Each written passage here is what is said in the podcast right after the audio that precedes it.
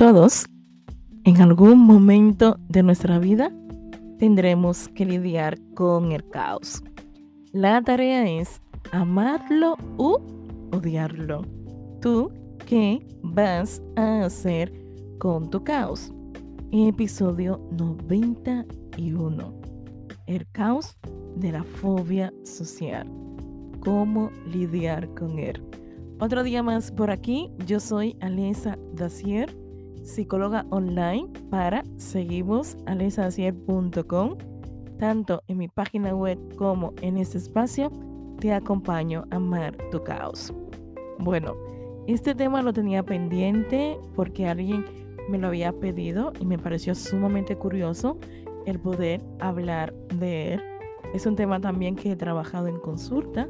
Incluso el año pasado hubo un caso con una persona en la cual vino porque tenía miedo, esa sensación de, uff, peligro, si salgo de casa o si comienzo a socializar con mis amigos de antes. Y esto era a raíz de lo que es la pandemia, bendita pandemia, donde a muchas personas les dejó secuelas emocionales. Incluso se dice que la tasa de personas que han solicitado terapia ha sido más grande a nivel de lo que es la pandemia y eso está muy bien, que las personas nos estemos responsabilizando, cuidando, sanando y buscando, por supuesto, dónde apoyarnos a nivel emocional. Yo recuerdo también que cuando la pandemia nos regresaron la libertad, como dije yo, en un momento había quedado con un amigo para tomar algo y yo tuve un episodio de ansiedad terrible. Incluso yo tuve una semana después que dijeron que podíamos salir de casa, que no salí, no socialicé con nadie porque tenía miedo, bastante miedo y tenía ansiedad, ¿cierto? Vi hacia adentro, dije, Alesa, espérate, ¿qué está pasando? Luego poquito a poquito, ¿no? Cuando fui viendo que ya las cosas se iban normalizando, pude confiar un poquito. Es cierto, nos vendieron muchísimo lo que es el miedo y esto ha producido que muchísimas personas hasta la fecha, hoy en día, les cueste bastante socializar, vincularse con las personas de siempre, dígase amigos o familiares. También voy a hacer un paréntesis porque eh, el tema de la chica que vino a consulta sobre este tema específico eh, mientras estuvimos trabajando, es cierto que su miedo principal tenía o estaba relacionado con lo que era infectarse del virus y de esta manera pasárselo a sus padres que eran un poco mayores. Entonces, eso también se puede entender y es un poquito justificable. Bueno, vamos a hablar de un tema que antes de desarrollarlo, te voy a decir dos cosas. La primera, no eres tu diagnóstico. Eres mucho más que aquellos síntomas o etiquetas. Y otro punto sumamente importante que me parece muy curioso y tiene que ver con personas que ellos mismos se van diagnosticando y diciendo sufro de tal cosa cuando no saben lo que es, incluso cómo condicionan para amar lo que es su vida y pensamientos. Hay, estudios que hablan ¿no? de falsos diagnósticos donde las personas automáticamente le dicen tienes tal cosa, comienzan a condicionar su forma de ser, vincularse, ser, relacionarse con otras personas desde esa etiqueta. Yo siempre en consulta tengo que repetir porque yo sé que muchísimas veces cuando alguien viene con una etiqueta y sin pautas a seguir de, hey, vale, tienes ansiedad, pero dime cómo tengo que vivir mi vida. Y yo creo que la mayoría de las personas que hemos sido diagnosticadas nos hemos visto cara a cara con este mar yo, por ejemplo, cuando fui diagnosticada con ansiedad y un cuadro depresivo, yo estuve más perdida que lo perdida que estaba a nivel emocional en ese proceso. Y se supone que yo soy psicóloga y que tengo recursos, pero la teoría desapareció y esa situación que estaba viviendo era como cualquier ser humano que no tuviera conocimiento sobre psicología. Porque los psicólogos, aunque no lo creas, somos personas que padecemos, tenemos situaciones iguales o peor que la que tú estás viviendo. Bueno, la comparativa de igual o peor no me gusta, pero ya me entenderás lo que te estoy diciendo. ¿Qué es una fobia social? Bueno, cuando hablamos de fobia, es aquella sensación donde el miedo irracional se instala y no podemos controlarlo o gestionarlo, que es la palabra que a mí más me gusta utilizar. Múltiples situaciones, eh, cuando hay múltiples situaciones hablamos de una ansiedad generalizada y normalmente afecta lo que es nuestra forma de vivir, ser, ¿no? Y afecta también lo que es nuestras rutinas. Es importante decir que cuando hablamos de fobia, estamos hablando de también ansiedad, que muchísimas veces va muy relacionada. Bueno, en todas las ocasiones va relacionada. Bueno, una fobia social es aquello que evitamos, que suele producirnos ansiedad a la hora de tener contacto social.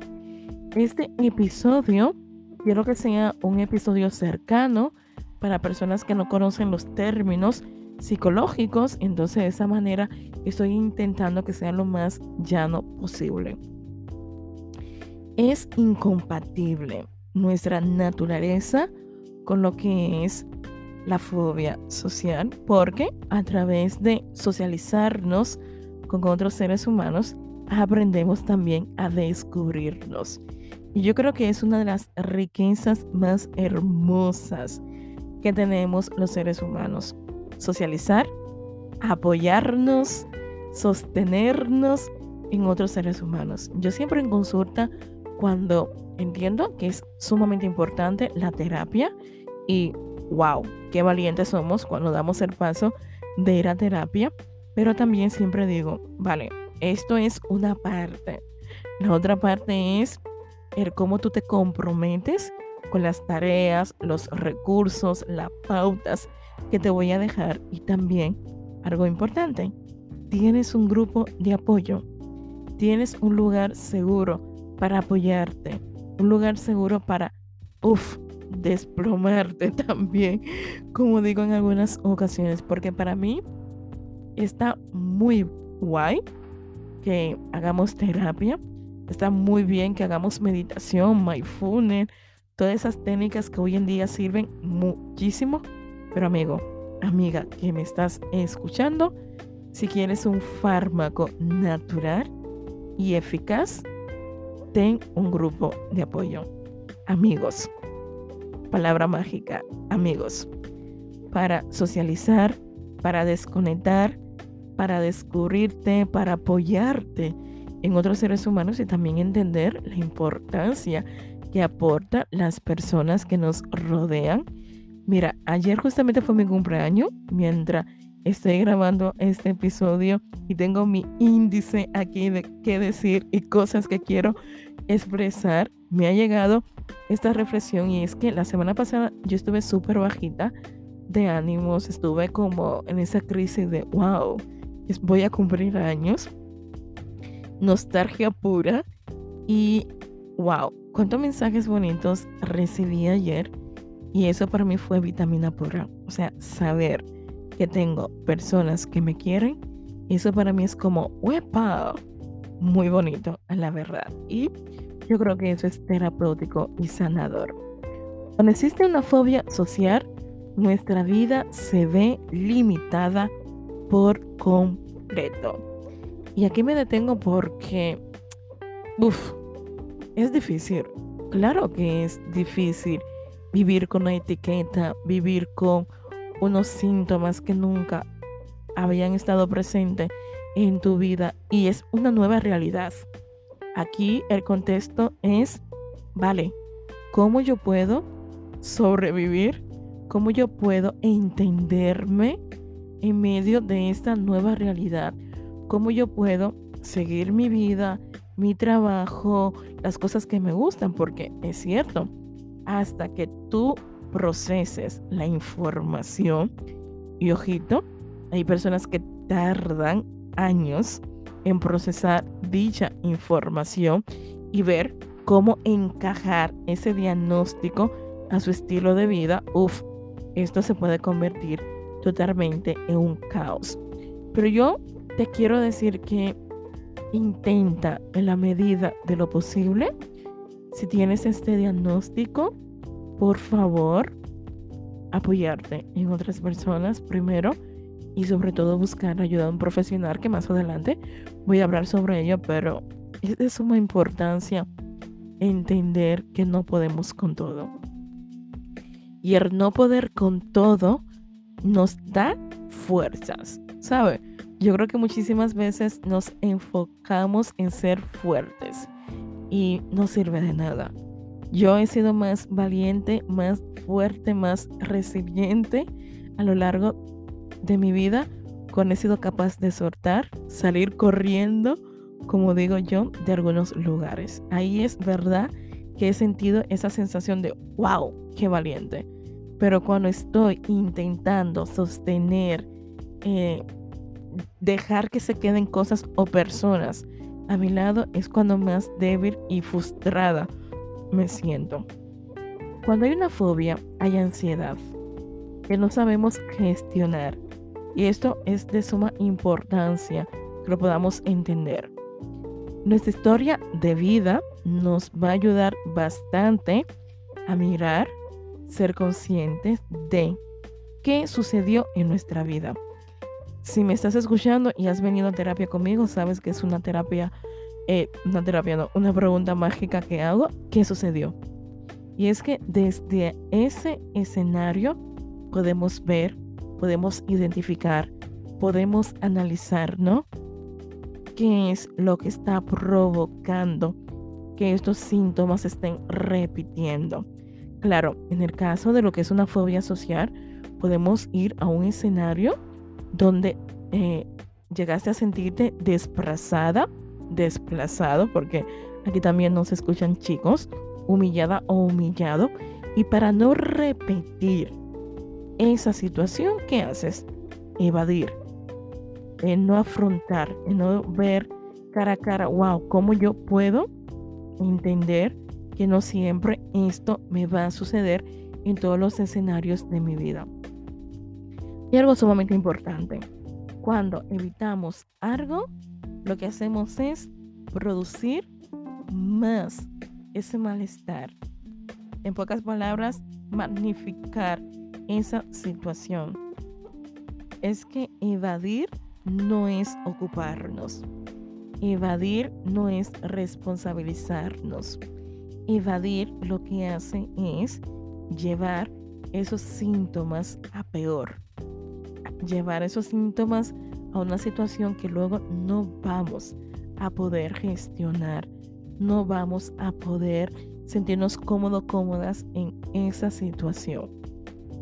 Cuando hay una fobia social buscamos de todas las maneras posibles no socializar. Solo pensar que tenemos que ir a un evento o estar en un grupo X, eso nos puede llegar a producir muchísima ansiedad. Es importante diferenciar que no es lo mismo tener una fobia social a ser una persona tímida o introvertida, que suele ser algo que se confunde bastante. Eh, la fobia social es mucho más. Una persona tímida o extrovertida se siente cómodo, cómoda en su lugar eh, frecuente, dígase con sus amigos, familia, trabajo, las personas con que se vincula. Pero cuando estamos hablando de una fobia social, estamos hablando de algo que condiciona en todo el sentido de la palabra lo que es nuestra vida y forma de relacionarnos con otras personas. Eso es eliminar la forma de relacionarnos con otras personas. Eso es lo que hace la fobia social. Eliminar, desaparecer la capacidad que tenemos los seres humanos para relacionarnos, vincularnos, sentir que pertenecemos a un lugar. Es necesario saber que huir no es sanar.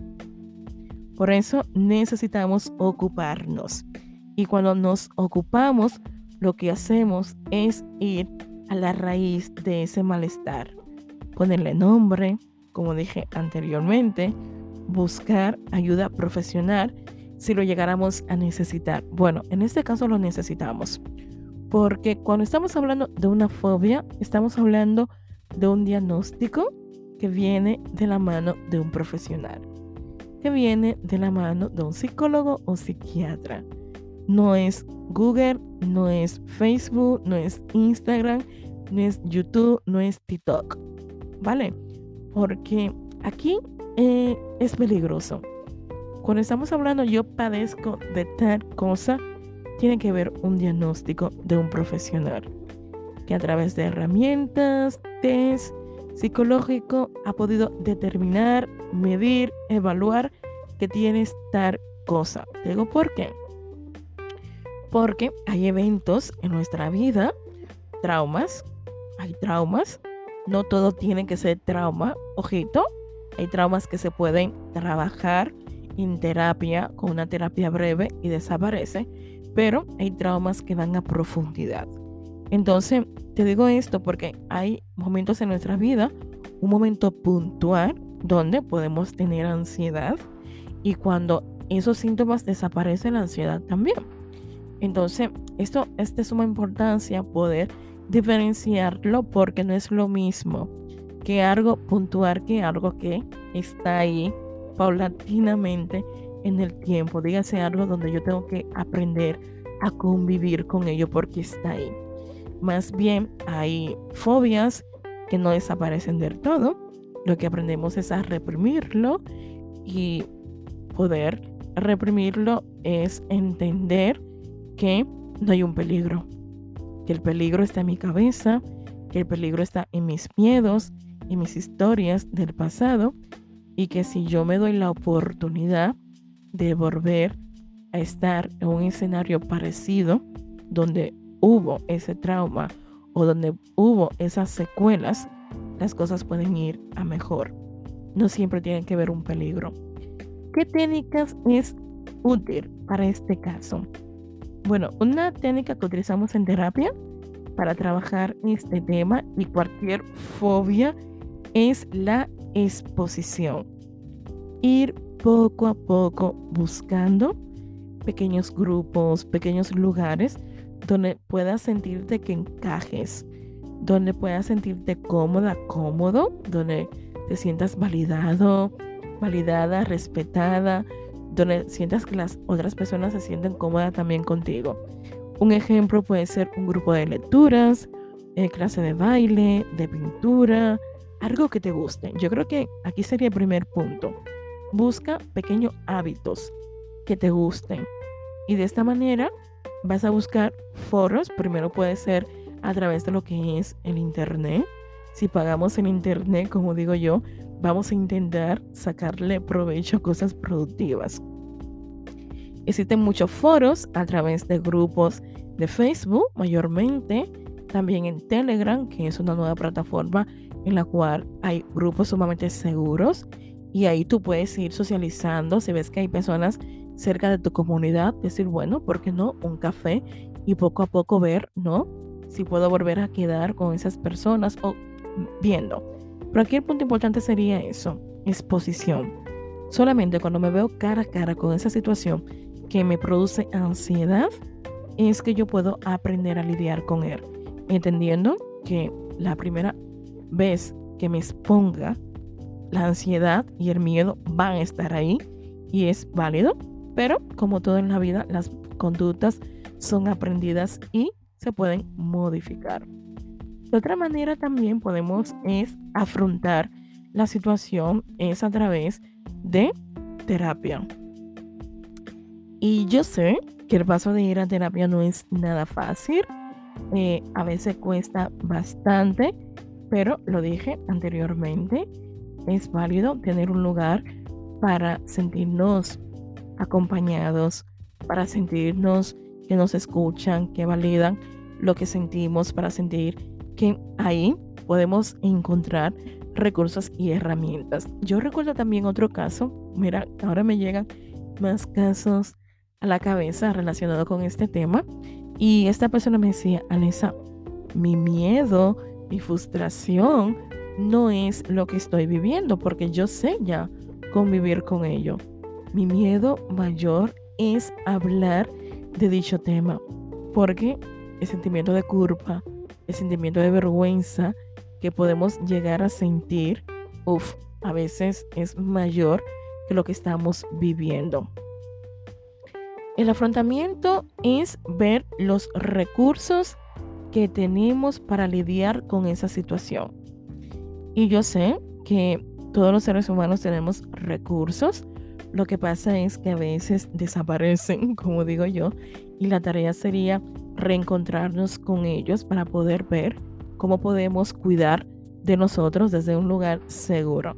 Yo no quería que este episodio fuera largo, pero ha tocado. Yo espero que lo puedas disfrutar, que lo escuche por pequeñitos eh, eh, eh, momentos y que te sea de utilidad. Si llevas tiempo lidiando con esta sensación, dígase con estos síntomas, recuerda que tengo servicios de acompañamiento emocional, dígase psicología online, donde te ofrezco un lugar seguro para apoyarte, validarte y sobre todo ayudarte a entender que de esto también podemos salir. Muchísimas gracias, como siempre, por escucharme, por estar aquí, por ser parte de este espacio y aquí estaremos una vez más por aquí ofreciéndote temas que te pueden ayudar a entender tu caos.